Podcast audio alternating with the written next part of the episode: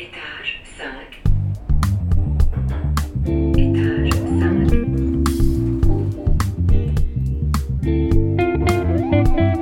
5. Chers auditeurs, bienvenue dans Étage 5, le podcast qui vous emmène dans la vie de l'Institut des sciences sociales de l'Université de Lausanne.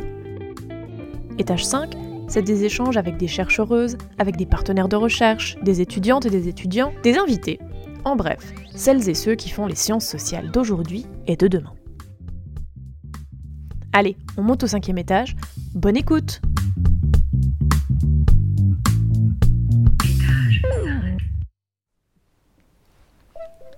Se questionner sur des sujets d'actualité, aller à la rencontre d'initiatives locales et des actrices d'aujourd'hui, plonger dans des archives, c'est ce que propose la série Enquête du podcast Étage 5. Loin de nous les enquêtes policières, on vous propose plutôt d'en profiter pour investiguer le monde social et ses multiples facettes.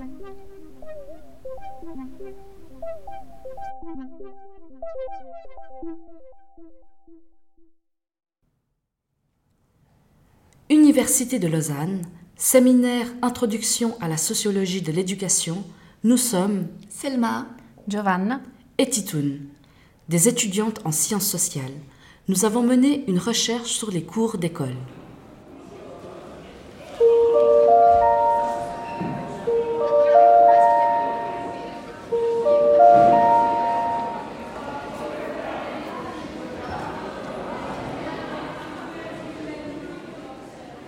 Nous sommes dans la cour de récréation d'un collège, un espace de socialisation fondamentale que nous avons toutes et tous connu.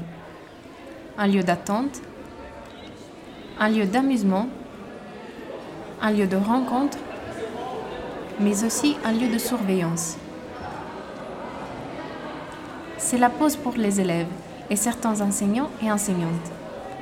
Dans ce moment de pause, moins structuré que le temps en classe, comment veiller au bon déroulement de la récréation? Qui canalise l'énergie de la jeunesse pendant ce temps? Comment éviter tout débordement? Les surveillants entrent en jeu. Bonjour. Ils doivent notamment contrôler que les élèves restent dans le périmètre scolaire, qu'ils ne sont pas violents les uns envers les autres, qu'ils n'utilisent pas leur téléphone, interdit dans le cadre scolaire. Dans notre enquête, on se demande quelles sont les règles que les surveillants et surveillantes imposent et comment ils veillent à les faire respecter ou pas. Avec cette recherche, nous avons donc fait un saut dans le passé, dans les cours de récréation de notre enfance et adolescence. On espère vous ramener aussi à votre passé et à la façon dont vous perceviez à cet âge les adultes et leur autorité à l'école. Les voyez-vous comme des amis à qui vous pouviez vous confier ou plutôt comme des figures à éviter à tout prix? Quand on vous parle de ça, est-ce que vous vous imaginez plutôt des surveillants et surveillantes strictes, exigeantes et sévères qui ne tolèrent aucune forme d'exubérance? Ou au contraire, à des surveillants adoptant des formes d'autorité plus soft, plus relaxées et qui négocient quelques règles avec les élèves? À l'aide d'entretiens et d'observations, on a essayé de mettre en lumière la réalité de la surveillance de la récréation. Vous verrez, la réalité est un peu plus nuancée que ces deux propositions plutôt extrêmes.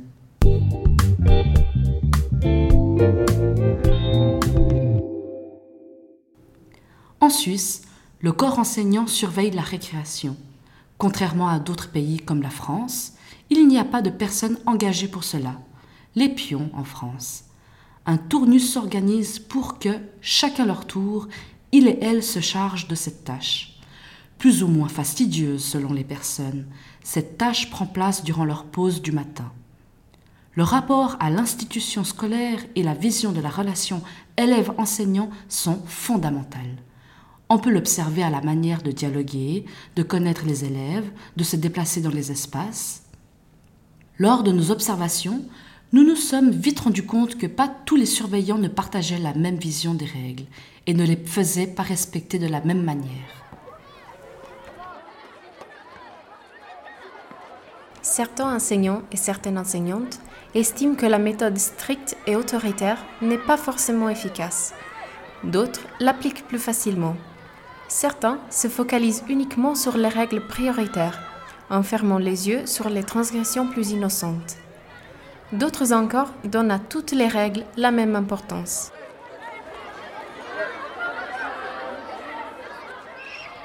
Par exemple, dans le collège où nous avons mené nos observations, il y avait une règle centrale. Dans la cour, chaque année scolaire avait sa zone. Cette règle avait été établie par la direction de l'établissement. Certains surveillants et surveillantes laissaient pourtant les élèves se mélanger dans la cour, sans faire respecter cette division de l'espace. En effet, ces surveillants et surveillantes ne considéraient pas qu'il était problématique que les élèves se mélangent dans les espaces communs. Pour d'autres, les règles devaient impérativement être respectées par tout le monde. Faire mélanger les étudiants est inacceptable. D'autres études soutiennent aussi l'existence de ces deux types de surveillants.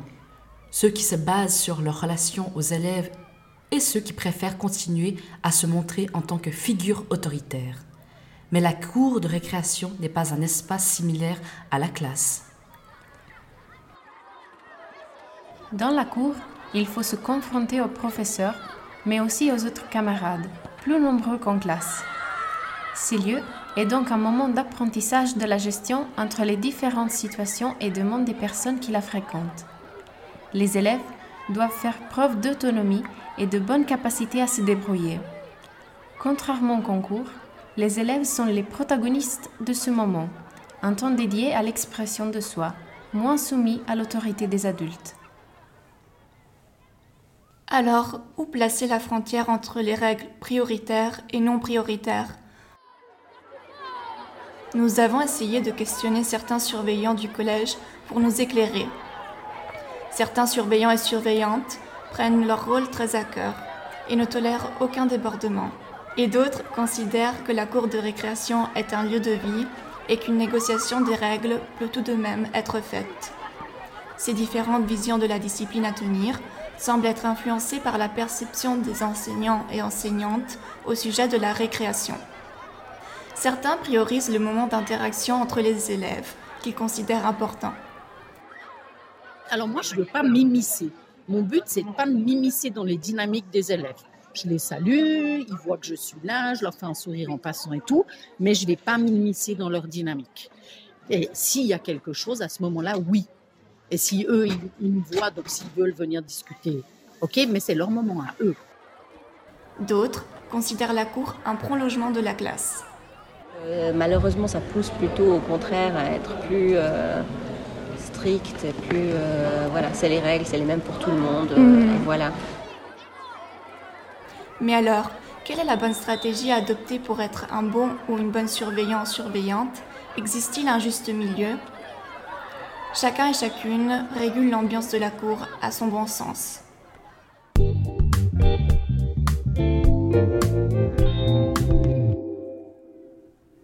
De la littérature sur ce sujet, qui reflète nos observations, soutiennent également que certains et certaines surveillantes utilisent les émotions pour interagir avec les élèves de la cour. Non, je dirais que c'est à l'envers. Ça aide de surveiller où on connaît les élèves.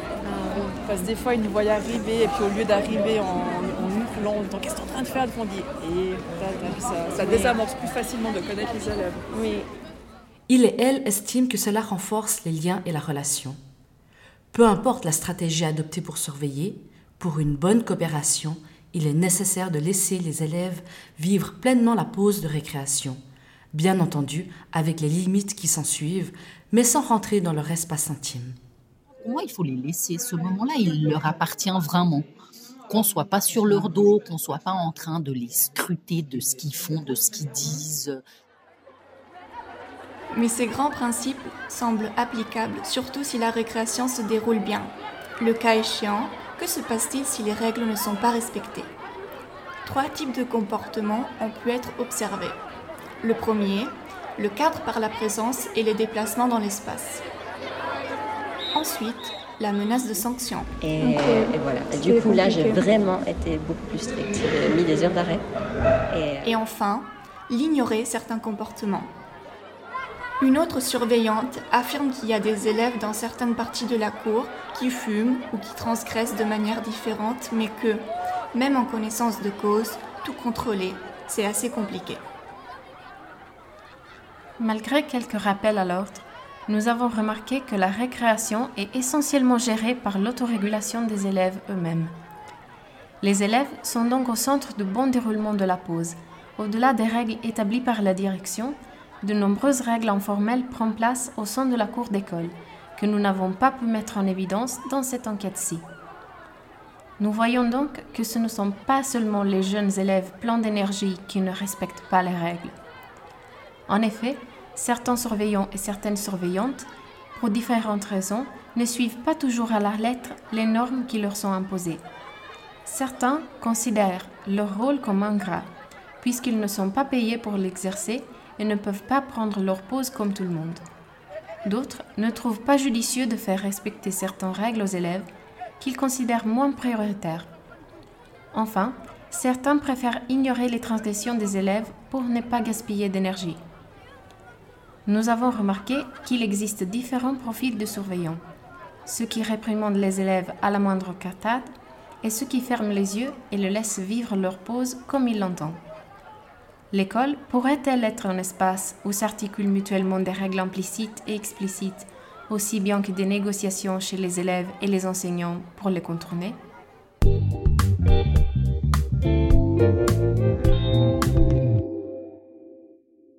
Nous avons essayé de mieux comprendre qui sont ces adultes et quel est leur point de vue et leur rôle. L'école est un microcosme social où chacun et chacune essaye de trouver son équilibre tout en côtoyant des personnes d'origine et de caractères différents. Notre objectif était de mieux comprendre comment les surveillantes et surveillants perçoivent et vivent leur rôle. Tout comme les élèves, ils et elles doivent trouver leur place dans la cour de récréation et pour cela, chacun et chacune adopte les stratégies qui lui conviennent, même si elles vont à l'encontre des règles de l'institution. En effet, nous avons pu voir qu'être plus strict ne signifie pas toujours être respecté par les élèves. Enfin, nous tenons à remercier les membres de l'établissement d'enseignement où nous avons mené cette recherche et plus particulièrement toutes les personnes qui nous ont autorisés à les observer et à les interroger pour parvenir à nos conclusions. Nous espérons que vous avez apprécié comment nous avons mis en avant le point de vue des surveillantes et surveillants dans les écoles qui est souvent oublié. Merci de votre écoute et à la prochaine.